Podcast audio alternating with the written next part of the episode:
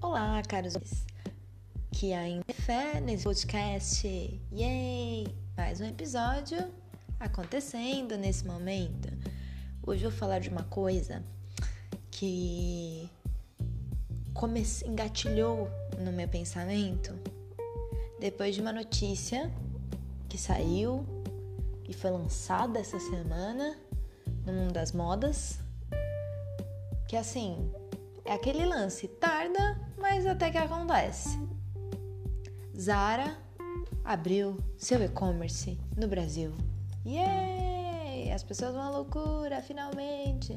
É, com um olhar um pouco do, de negócio e tal, realmente uma coisa que veio bem tarde, né?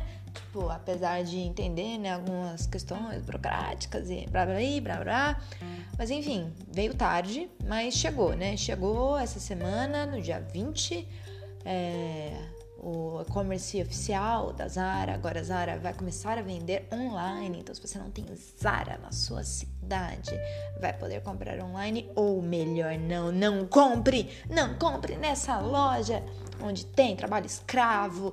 E aí, foi exatamente isso que me fez pensar em gravar esse episódio de hoje essa dualidade dessa notícia, né? De algumas pessoas muito, muito, muito, muito, muito empolgadas com a finalmente chegada da Zara à internet, né? E outras pessoas assim, chocadíssimas, abaixa o boicote, não sei o que, abaixa a Zara, né? Não, enfim, vamos boicotar essa marca que tem trabalho escravo, etc. Enfim. E aí, é disso que vamos falar. Será que boicotar a Zara é a solução para todos os seus problemas? Vamos ver. Vamos ver.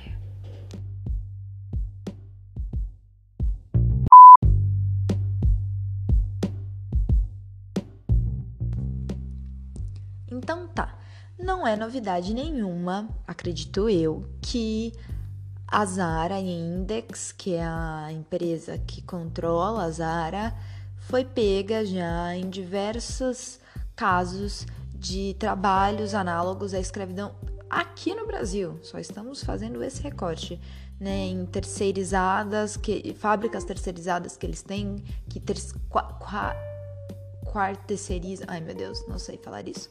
Enfim, repassam o trabalho para ainda uma outra pessoa dentro da cadeia alimentar do capitalismo. E aí, né, tipo, a empresa acaba, tipo, é um grande conglomerado, uh, se diz que não dá para ter muito controle de como né, essas relações vão se dar, né, não dá para fiscalizar muito porque você está confiando numa empresa, e daí essa empresa contrata outra empresa, e quando você vai ver, você está usando brusinha feita com sangue. Isso é uma coisa que, né, muita gente que é ligada a pautas né, sustentáveis, é, até alguns movimentos como veganismo mesmo, sempre estão atentos, né, a, a, não só a Zara, mas casos de outras marcas também. E as pessoas tentam, né, não só né, fazer esses casos ganharem mais visibilidade para fazer uma conscientização de outros seres, mas também não consumir nesses lugares, né? Boicotar esses lugares, porque é quando uma marca sente no bolso, dentro de um sistema capitalista que sabemos, que algumas mudanças começam a acontecer. Mas, obviamente, para uma mudança de fato acontecer em grandes grupos, seja a Zara, seja qualquer outro, né, independente do segmento, aí a gente não está falando só de vestuário, precisa ter número, precisa ter uma massa. Né? Realmente, uma pessoa só não comprar não vai mudar nada.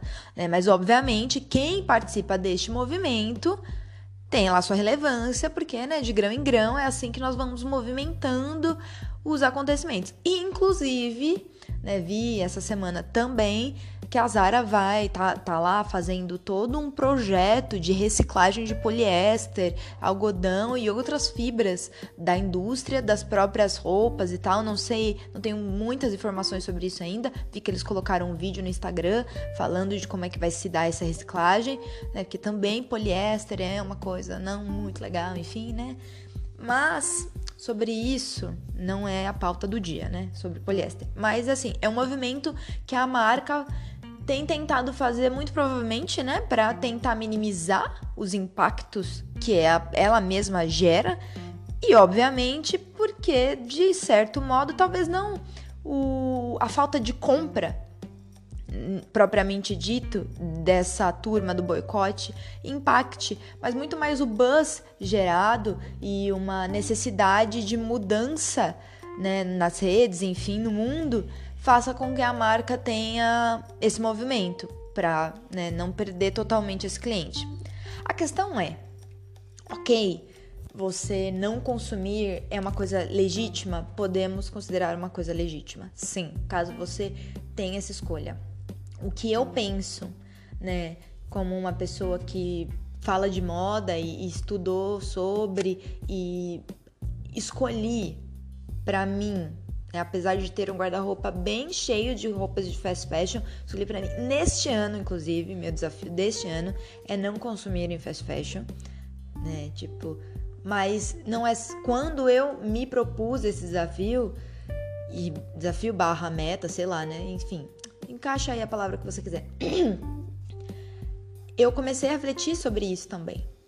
E aí pensar, ok, a gente vai tirar um consumo, né? A gente não vai consumir dessa marca, a gente não vai consumir dessa XYZ marca. Mas e aí, o que, que a gente faz com isso? É, e aí eu fiquei pensando muito no conceito de desconstrução socialmente, né? Que é uma palavra que as pessoas têm usado muito, desconstruir. Ah, você tem que desconstruir, né, seus preconceitos. Desconstrução, essa palavra tem sido muito usada para ser colocada em situações onde as pessoas ainda têm um olhar, um comportamento, né, uma vivência que não está atualizada com o, o, o, dia atual ou o, o que para onde o mundo está caminhando, né? Tipo, seja em comportamento social, econômico, político, whatever. E aí as pessoas falam de desconstrução. Você tem que desconstruir, desconstruir, desconstruir. Tá. E aí você constrói o que no lugar, né? Porque você tem que pensar que quando você destrói algo, né, desconstrói algo, vamos pensar no sentido literal da palavra, não vai ter nada ali mais. E aí o que, que você faz com esse vazio? Eu acho que se fala muito de desconstrução e fala-se pouco de reconstrução, sabe? Então, a ideia desse programa é a gente tentar pensar um pouco em reconstruir. Então, ao invés de a gente pensar em boicote, a gente pensar em adesão. Então, assim, você está boicotando algo e você está aderindo o quê? Você está desconstruindo algo e você está construindo o que no lugar? Porque a gente tem que tomar muito cuidado com esse discurso da desconstrução. Ah, porque agora a pessoa é desconstruída, não sei o que e tal, tal, tal. E aí pode ficar muito aberta a construir qualquer coisa no lugar, né? Então, o que, que você está querendo construir. Eu acho que, inclusive, antes da gente pensar num passo de desconstruir, de boicotar ou de tirar do lugar qualquer coisa, a gente tem que ter uma visão mínima do que, que a gente quer encaixar ali naquele lugar, que conceito que a gente quer que, em princípio, a gente quer encaixar naquele lugar. Então, por exemplo, para mim, voltando a falar do, das fast fashions, o que, que eu fiz?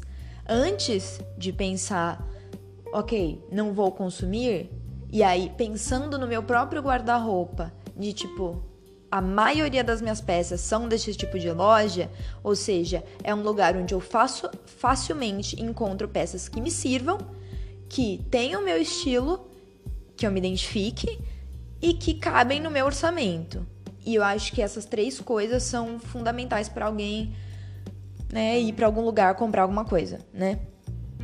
E aí eu pensei, ok, tá, eu não vou comprar nesse lugar, mas aí eu vou comprar roupa aonde? né? Tipo, caso eu sinta a necessidade de ter alguma peça XYZ, ou caso eu goste de alguma coisa, eu vou comprar onde? E aí eu comecei a construir, né, no meu OneNote, uma, uma lista, um, tipo um acervo, né, de que eu sigo muitas contas, muitas marcas no Instagram, muitas consultoras de estilo, inclusive, que dão dicas de marcas pequenas, muito legais. Só que tudo isso fica meio perdido, sabe? Então, o que, que eu fiz? Eu criei essa lista com. E isso é uma lista que não é fixa, né? Ela tá em plena construção ainda. Até porque, justamente pelo algoritmo do Instagram, muitas vezes não me mandar essas marcas, tipo, eu sigo uma marca pequena que eu descobri que eu achei muito legal, que tem um trabalho de upcycling e é muito bacana, só que eu não vejo esse tipo, as fotos dessa marca não aparecem para mim, então meio que acaba ficando perdido. Inclusive fui lá no meu próprio Instagram rever, né, algumas marcas que eu seguisse dentro desse desse estilo e fui colocando nesse acervo, porque daí eu pensei, quando eu tiver sentir a necessidade de consumir qualquer produto, o que, que eu faço? Eu vou nessa minha listinha e aí eu tento pesquisar dentro dessa listinha esse produto. Ah, então sei lá, é...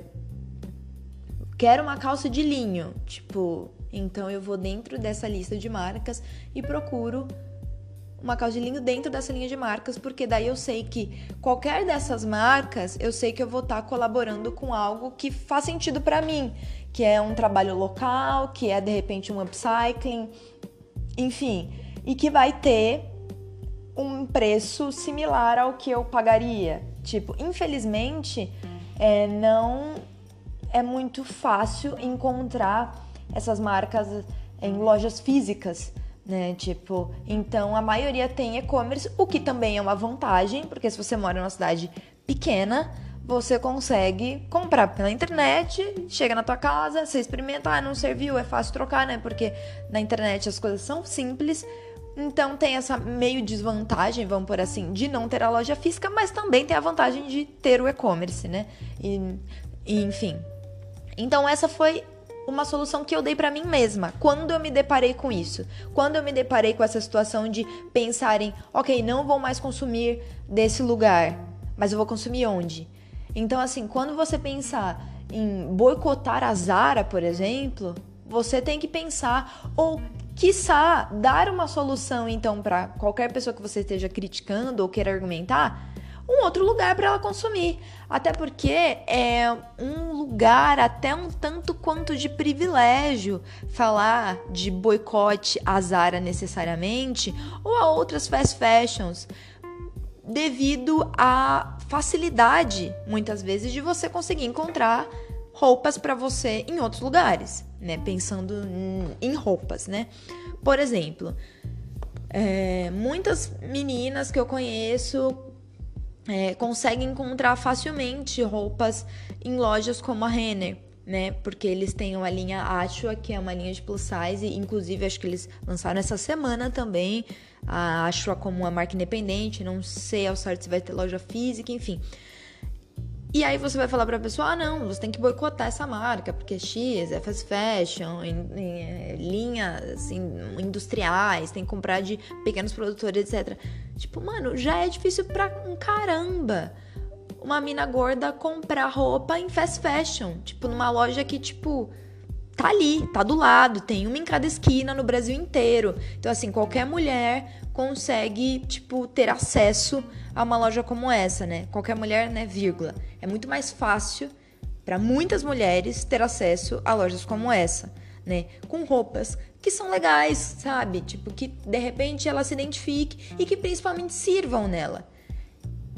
Essa é a primeira barreira que ela tem que passar, porque, tipo, ela simplesmente não tinha onde encontrar as roupas antes.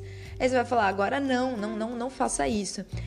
E esse exemplo me lembra um outro exemplo que um cara muito foda uma vez foi dar palestra na minha faculdade, ele trabalha com branding para marcas de luxo. E ele tava falando sobre as livrarias, na época foi 2014, 2015, não lembro né? Porque hoje estamos numa crise de livrarias, mas na época não era o caso.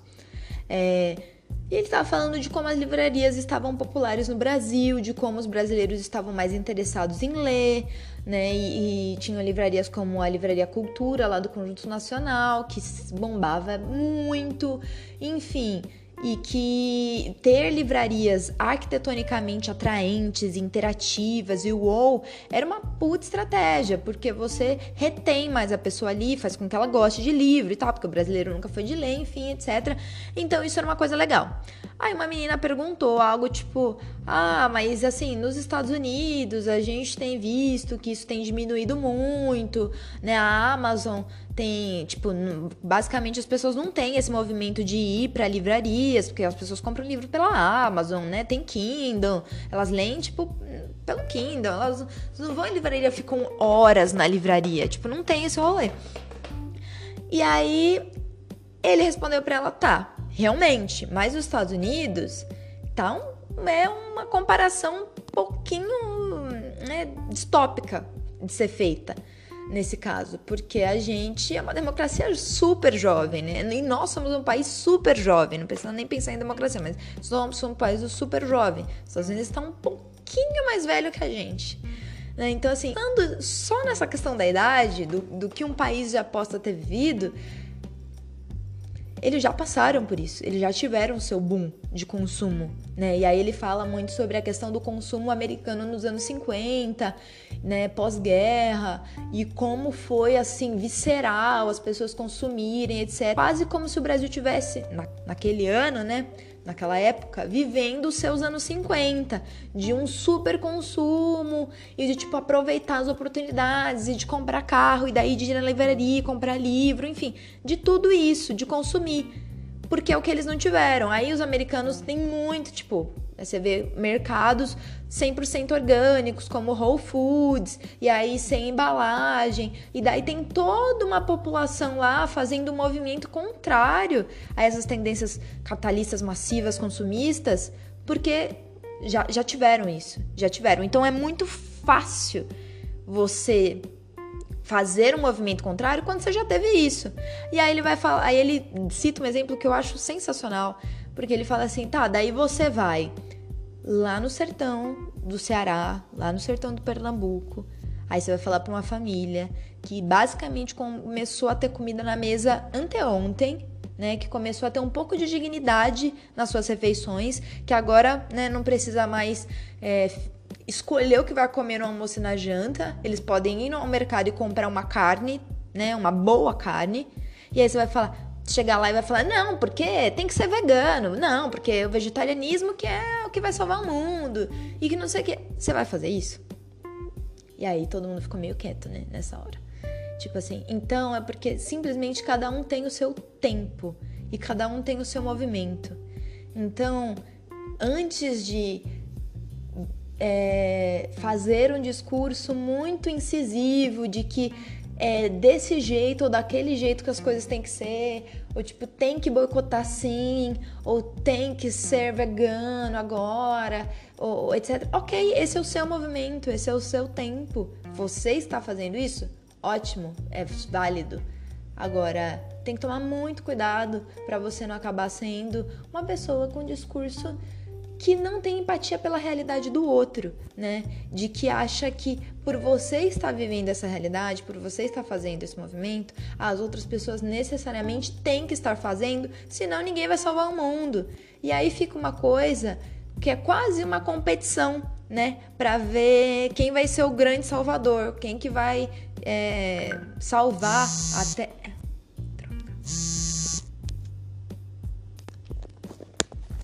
Bom, tive um pequeno interrom... pe... um pequeno interrompimento e eu esqueci completamente do que eu estava falando. É, perdi totalmente o fio da meada, gente. Mas, enfim. Ai, saco.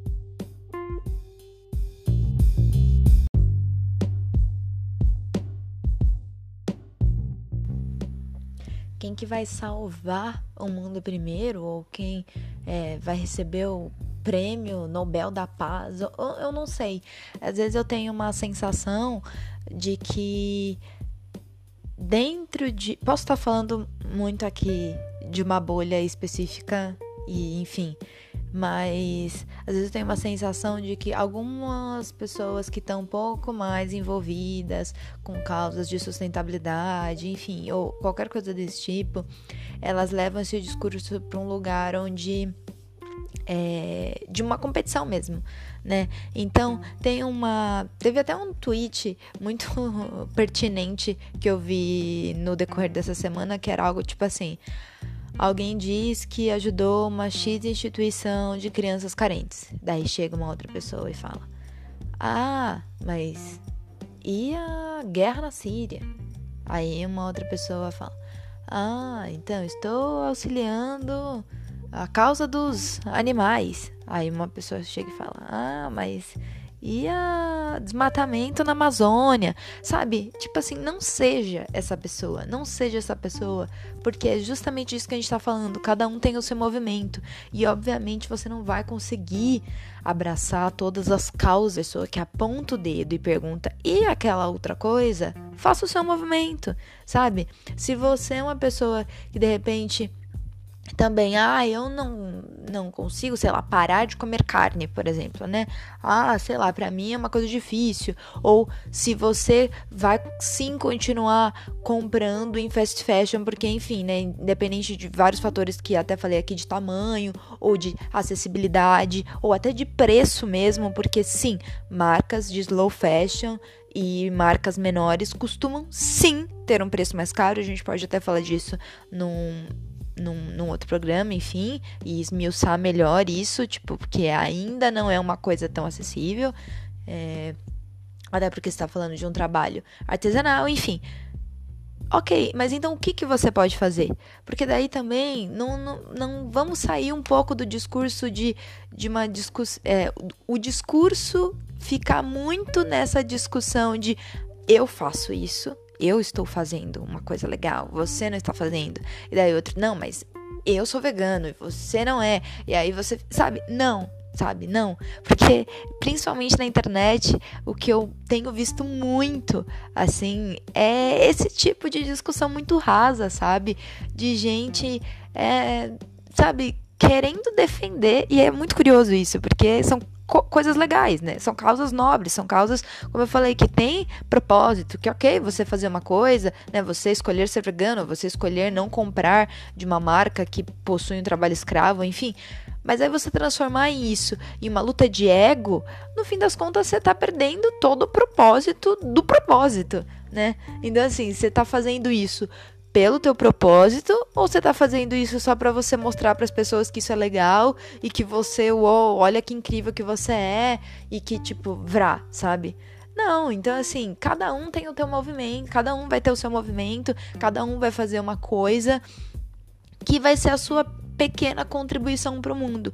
O que que a gente consegue fazer individualmente vai ser muito particular da vivência de cada pessoa, né? Aí, o que, que a gente consegue fazer no coletivo, eu acho que vai muito, por exemplo, falando dessa questão de boicote versus, né, aderência, é, e aí corta para, lembrei de uma outra coisa, que é filmes, né?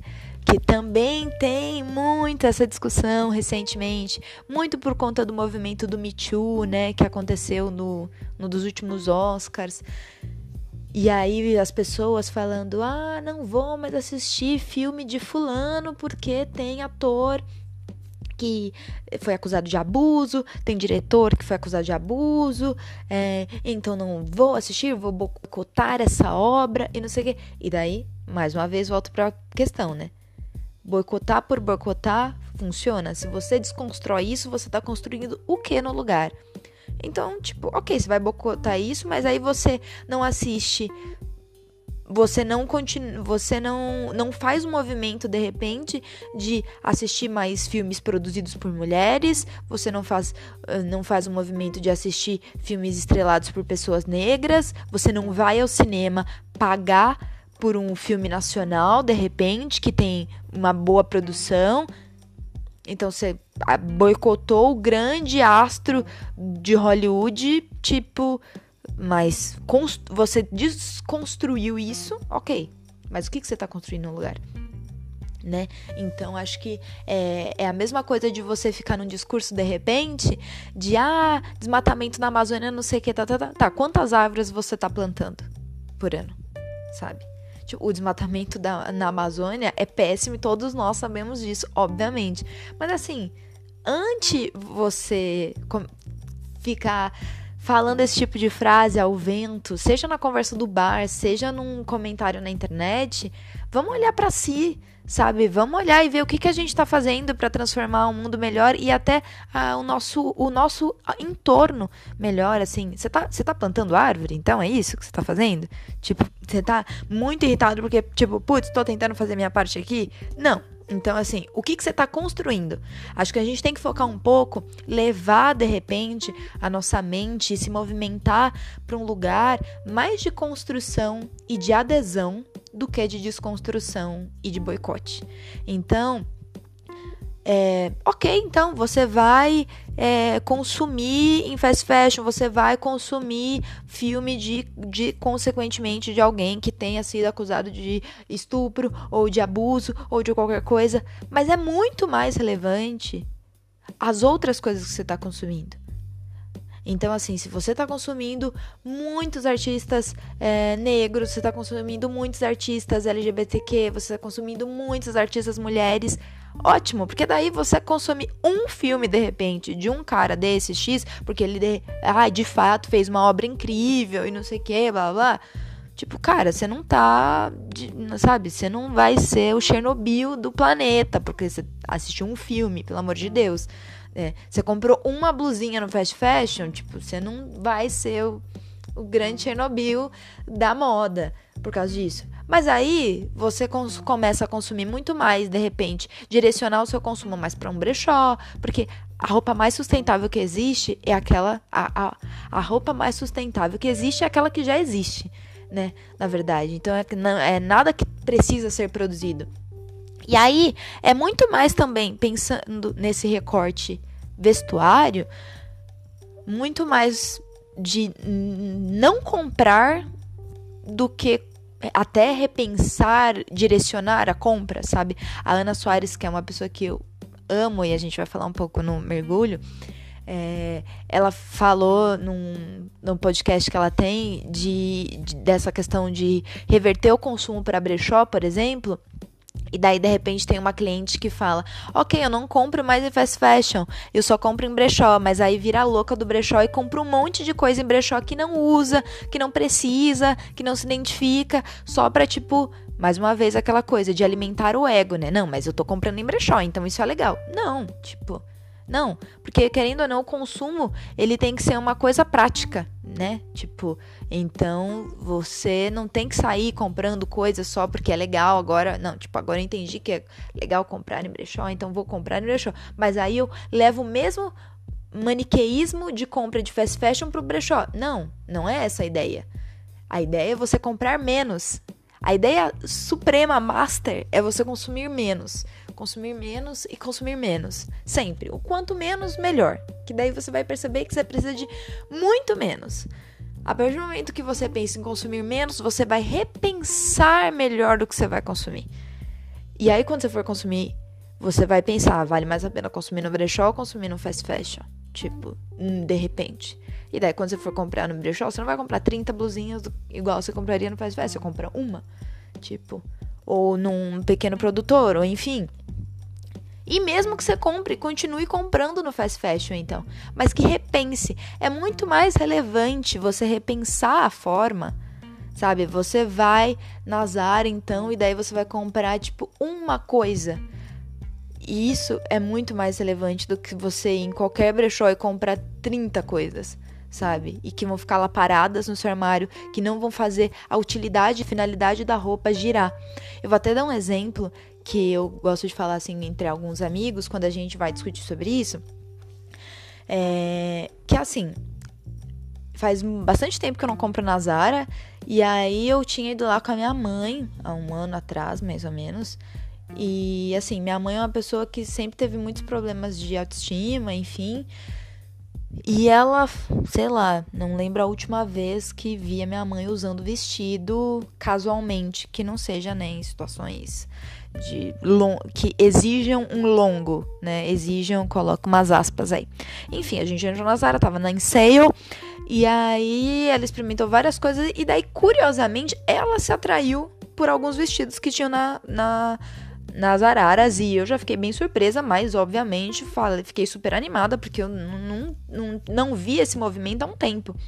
Ela, eu fui com ela provadora, ela experimentou e ela se sentiu incrível, ela se sentiu linda em dois vestidos e tipo, e o preço tava tipo super bom, porque até quando a gente foi passar no caixa, tava bem mais barato, acho que foi, sei lá, 60 reais, 40 reais um outro. Então assim, saiu bem barato. Saiu mais barato até que já tava na etiqueta que tava barato. E, e assim, e ela usou os vestidos já e tipo, ela se sentiu incrível. E sabe, quando eu, vi aquela cena de longe, pensando justamente em todas essas discussões, né? E, e pensando até, de, como eu falei, né? De meninas gordas que não que têm dificuldade de encontrar roupa, enfim, em muitas dessas lojas. E daí fast, alguns fast fashions que conseguem trabalhar, de repente, uma linha plus size, ou uma grade maior, ou enfim, que atendem essas necessidades, você vai falar para a pessoa: não, não consuma não consuma. Tipo, e aí a pessoa vai consumir o quê? Que outra alternativa você dá para ela? Então, assim, antes de tá, é, ficar no discurso do não consuma isso, ou boicote isso, vamos pensar no que, que a gente vai aderir então. Né? Então, vamos aderir a outras coisas. Vamos dar sugestões para as pessoas. Se a gente começa aderindo outras coisas, né? Até de repente, ah, se você é vegetariano ou vegano e gostaria que as pessoas ao seu redor fizessem esse movimento, é muito mais fácil você, de repente, trazer as pessoas mais perto de você sugerindo outras opções, né? Do que simplesmente falando para não, porque não pode comer carne ou qualquer coisa do tipo. Então, assim, ah, então vamos é, sugerir um, sanduíche de grão de bico, sei lá, a, a, no sábado à noite, ao invés de uma pizza de calabresa, de repente as pessoas podem aderir muito mais do que simplesmente não comam pizza de calabresa e não sei o que, sabe? Então, eu acho que falei um milhão de coisas misturadas aqui. Eu espero que tenha saído com coesão e coerência, é, a coesão e coerência de um pisciano, né? Mas, enfim, a mensagem acho que no fim das contas é essa: de ter mais adesão a boas práticas, né? Seja essa prática de consumir menos, independente de você estar comprando em fast fashion ou não, e menos de boicote, e a prática de reconstruir mais e não desconstruir, porque a gente tem que pensar também o que quais ideias a gente está construindo nesse lugar de desconstruir. Às vezes eu cruzo com pessoas que se dizem bem desconstruídas e é até engraçado, porque pessoa se diz desconstruída é um é um probleminha, né? Igual quando a pessoa se diz humilde, né? Tipo, isso não é meio um adjetivo que você se põe, é mais do que as outras pessoas te dão. Mas enfim, e aí eu fico pensando, ok, né? Tipo, você pode se ler dessa forma, de desconstruído em determinado temática, mas o que, que você tá, tem construído a partir dessa desconstrução, né? O que, que pontes você tem feito, né? Por exemplo, homens que se dizem desconstruídos em relação ao feminismo, não, porque eu super apoio a luta das mulheres, não sei o que. Ok, que bom que você tem revisto comportamentos, que bom que você tem desconstruído pensamentos machistas, mas o que, que você tem construído no lugar? Você tem construído diálogo com seus amigos sobre masculinidade tóxica? Você tem construído é, mais respeito, é, mais ouvir as mulheres que estão ao seu redor? Você tem construído o quê? Né? O que, que você tem construído? porque às vezes só essa desconstrução, só ficar no campo das ideias não basta, né? Precisa do, do campo da ação. E o campo da ação, eu acho que ele começa a acontecer a partir do que você constrói algo. Eu amo o, o Mamilos, por exemplo, que é um outro podcast.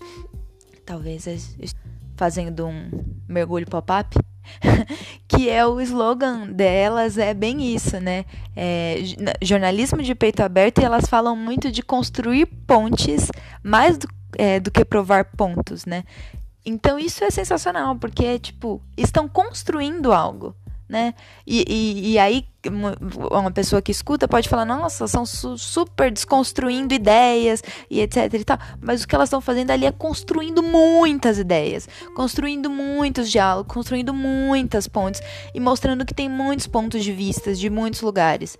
Então a gente está no movimento global de desconstrução de muitas coisas, de boicote a, de artista a, a saias, a produtos, a várias coisas, e a gente tem esquecido aonde a gente tem que ser adepto, aonde a gente tem que construir, aonde a gente tem que se aproximar.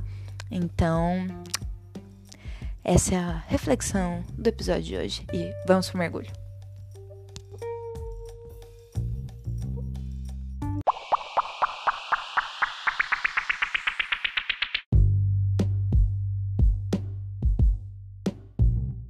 Eu vou indicar. Falei do Mamilos, né? Já, então fica aí a dica, podcast Mamilos. Mas vou indicar o podcast Moda Pé no Chão da queridíssima Ana Soares. A Ana é uma profissional consultora de estilo que eu admiro demais. Eu quero muito fazer análise de cor com ela, inclusive. E ela, a gente tem uma conexão, ela não sabe ainda, mas a gente tem uma conexão muito forte, porque eu acredito muito em tudo que ela fala. Assim, quando ela tá dizendo as coisas, ela faz muitos stories. Inclusive, sigam a Ana no Instagram também. É Modo Pé no Chão, se eu não me engano. Ou você coloca lá Ana Soares, enfim, é ela. E, e aí é, ela fala as coisas sempre de consumo consciente e como moda tem que ser uma coisa acessível e tal. E eu fico, meu Deus, sim, por favor, vamos disseminar essa palavra. Quase que a igreja do moda consciente. E ela tem esse podcast que é o Moda Pé no Chão, que cada episódio assim é um deleite para ouvir, porque a voz da Ana é sensacional já, ela é uma delícia de ouvir. E ela, assim, acho que quase todos os episódios ela traz convidado, mas tem alguns que ela faz solo. Mas, enfim, todos são igualmente maravilhosos. E ela aborda assuntos muito bacanas, sabe? Desde, assim, roupa de, de festa, ela fala sobre falou sobre empreendedorismo, tem um episódio muito bom sobre roupa e maternidade, e aí tem um grupo de mães conversando com ela sobre né, as dificuldades, facilidades, enfim, sobre esse nicho, né? Sobre como que é ser mãe e encontrar roupas, como que é isso. E, e aí ela fala sobre né, esse consumo de segunda mão sobre brechó, é, fala sobre cores também, né, que é muito, muito sobre o trabalho dela. Acho que o primeiro é bem introduzindo é isso, como você usar mais cores e tal. Fala sobre moda plus size e, enfim, sobre o como que como que como é o mercado, né? Como o mercado ainda é cruel e está mudando para atingir mais corpos, mais mulheres, para elas terem mais acesso. Então, assim, é muito legal. A Ana, ela consegue falar de moda de um jeito muito real, assim, sabe? Sem glamour, sem salto alto, sem colocar isso numa distância entre as pessoas. Isso é uma coisa que eu acredito demais e eu gostaria muito, inclusive, conseguir fazer mais de repente. É, o podcast é uma, uma forma de tentar falar um pouco desses assuntos. Então, de aproximar, sabe, esse assunto da vida das pessoas e mostrar que moda é comunicação e tá ali acontecendo na sua vida todo dia. Então, né, tipo, não tem por que você fugir ou achar um terror toda vez que você acorda de manhã para ir se arrumar, né? Você abre teu guarda-roupa e vai procurar uma peça, você tá pensando moda ali, mesmo que você não queira. Então, né, como fazer isso de uma maneira leve, né? Uma maneira divertida, sem, sem peso. E no geral tem muito peso em cima disso, né? Então a Ana é uma pessoa que sabe falar isso com maestria e leveza.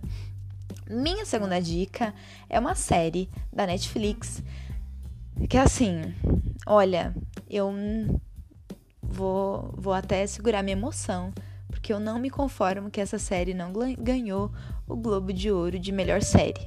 né? Então, assim, ganhou uma outra lá da Netflix que eu não tive coragem de ver, que é de dois senhorzinho tipo X, e eu fiquei, oi? Que é a minha série de comédia do coração, que eu amo muito, e eu espero que ela se mantenha ainda por muitas temporadas, que é The Good Place. The Good Place é uma série muito boa. Se você não viu ainda, por favor, vá ver, porque ela é maravilhosa. E The Good Place fala muito sobre esse. Um, muito sobre o que, que a gente conversou de cada um fazer a sua parte, sabe? E que ninguém vai conseguir abraçar o mundo. Então, assim, a premissa vai para você não ir assim, tipo, ok, você só vai falar que é muito boa. Então, é, Leonor, que é a personagem principal, ela, o primeiro episódio, ela morta. Sim, não estou dando um puta spoiler. É tipo, porque a série se passa pós-morte. Então, ela morre e ela vai para esse lugar, que é o The Good Place, né? O bom lugar. E ela vai para o bom lugar e descobre né, que as pessoas, quando elas fazem coisas boas na Terra, vão para o bom lugar, né? E se você faz coisas ruins, você vai para o mau lugar, né? Não é chamado de céu e inferno, não tem uma conotação religiosa. Muito longe disso. Tem muitas críticas sociais, muita, muito sarcasmo, humor muito inteligente. A série com um elenco muito diverso, os atores são incríveis. E aí a Eleanor descobre, na verdade, que ela era uma fodida na Terra, digamos assim. Ela só fazia cagada. Ela era uma mulher super, tipo, debochada, trambiqueira, trapaceira. E tipo, o que que eu tô fazendo aqui? Por que que eu vim parar num lugar bom? Né? Eu fiz tudo de errado na minha vida. Por que que eu vim parar num lugar bom? Né? E, e aí ela acha que tem alguma coisa errada ali com o sistema de seleção de pessoas. Porque como uma pessoa como ela foi parar no mesmo lugar de pessoas que tinham feito coisas incríveis. E aí ela vai descobrindo as, os mistérios de The Good Place. The Good Place está na terceira temporada já na Netflix. A primeira temporada, se você for começar a assistir, você pode pensar: é, legal, mas tipo, é ok. Só que, cara, se não te prendeu nos primeiros episódios, se você só achou meio tipo, ok, só vai. Eu confio em mim, só vai, porque você vai ter um plot twist carpado no final da primeira temporada para a segunda, que você vai pensar, putz, agora a série começou. Eles conseguiram fazer uma continuação incrível. A segunda temporada é maravilhosa. A terceira temporada, então, é mais maravilhosa ainda. Sabe aquele negócio que só melhora? Eu não consigo pensar, tipo, só melhora. Então, assim, Netflix só mantém a The Good Place.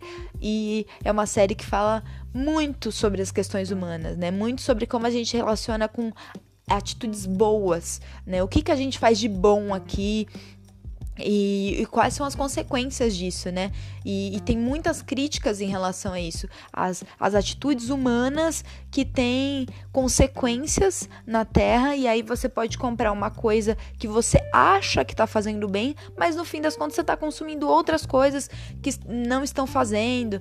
Enfim, que é um pouco do que a gente falou de boicotar marcas, etc. Então você. Cada um faz aquilo que está ao seu alcance, né? Porque tem muito isso. Também tem um discurso, muitas vezes, quando você tá na internet, enfim, alguns fóruns desse tipo, grupos, e às vezes até na vida você vai cruzar com pessoas que possam ter um pensamento mais quadrado em relação a isso. Eu vou falar quadrado porque para mim as coisas não são muito mais fluidas, né?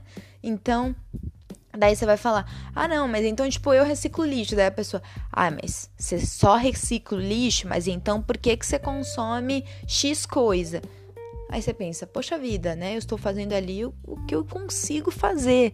Tipo, aos poucos eu posso, obviamente, pensar em fazer mais coisas. E você, o que você está pensando em fazer? É isso.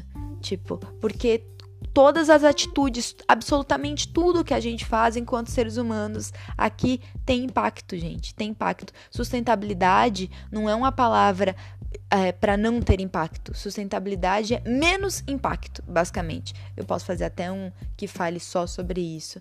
Porque as pessoas às vezes falam, usam até uns termos meio errados que a gente estudava na faculdade, é o marketing verde, né? Tipo, falando, ah, essa marca tem atitude 100% sustentável. Nada é 100% sustentável, só a natureza por si só. Tipo, é porque tudo que o homem faz ou criou tem impacto. A partir do momento que tem impacto, não é 100% sustentável, tem menos impacto. Uma coisa pode ter menos impacto, pode ter impacto mínimo, mas ela tem impacto. Se tem impacto na natureza, tem impacto, vai, vai, não vai ser sustentável, né? Tipo, não vai ser 100, pode ser sim sustentável, né? Mas não vai ser 100% sustentável. Colocar esse 100%, né, antes do sustentável é querer pagar de marketing verde. Então desconfie quando alguma coisa vier com isso. Mas enfim, vamos encerrar o episódio por aqui, porque já falei demais. Meu Deus, já fica aí com as dicas, podcast da Ana, série Netflix. E é isso, obrigada por ouvir até aqui. Se você aguentou esse tempo todo, é, enfim, dê feedback se você gostou do episódio. Que esse podcast, na verdade, né, fala, a proprietária fala que vai ser uma vez por semana, prometeu duas vezes por semana, mas tá acontecendo o quê? Uma vez por mês porque o nosso último episódio foi em fevereiro e esse aqui está sendo em março, então tá sendo uma vez por mês. Então, assim, eu vou, vou me comprometer uma vez por mês, que é aparentemente que eu estou dando conta. Se a gente conseguir fazer mais, faremos mais. Se a gente conseguir fazer menos, vai fazer menos. É isso, já, já entendemos que estamos desapegados de, de, de frequência, né? Ok, então ok. Obrigada, até a próxima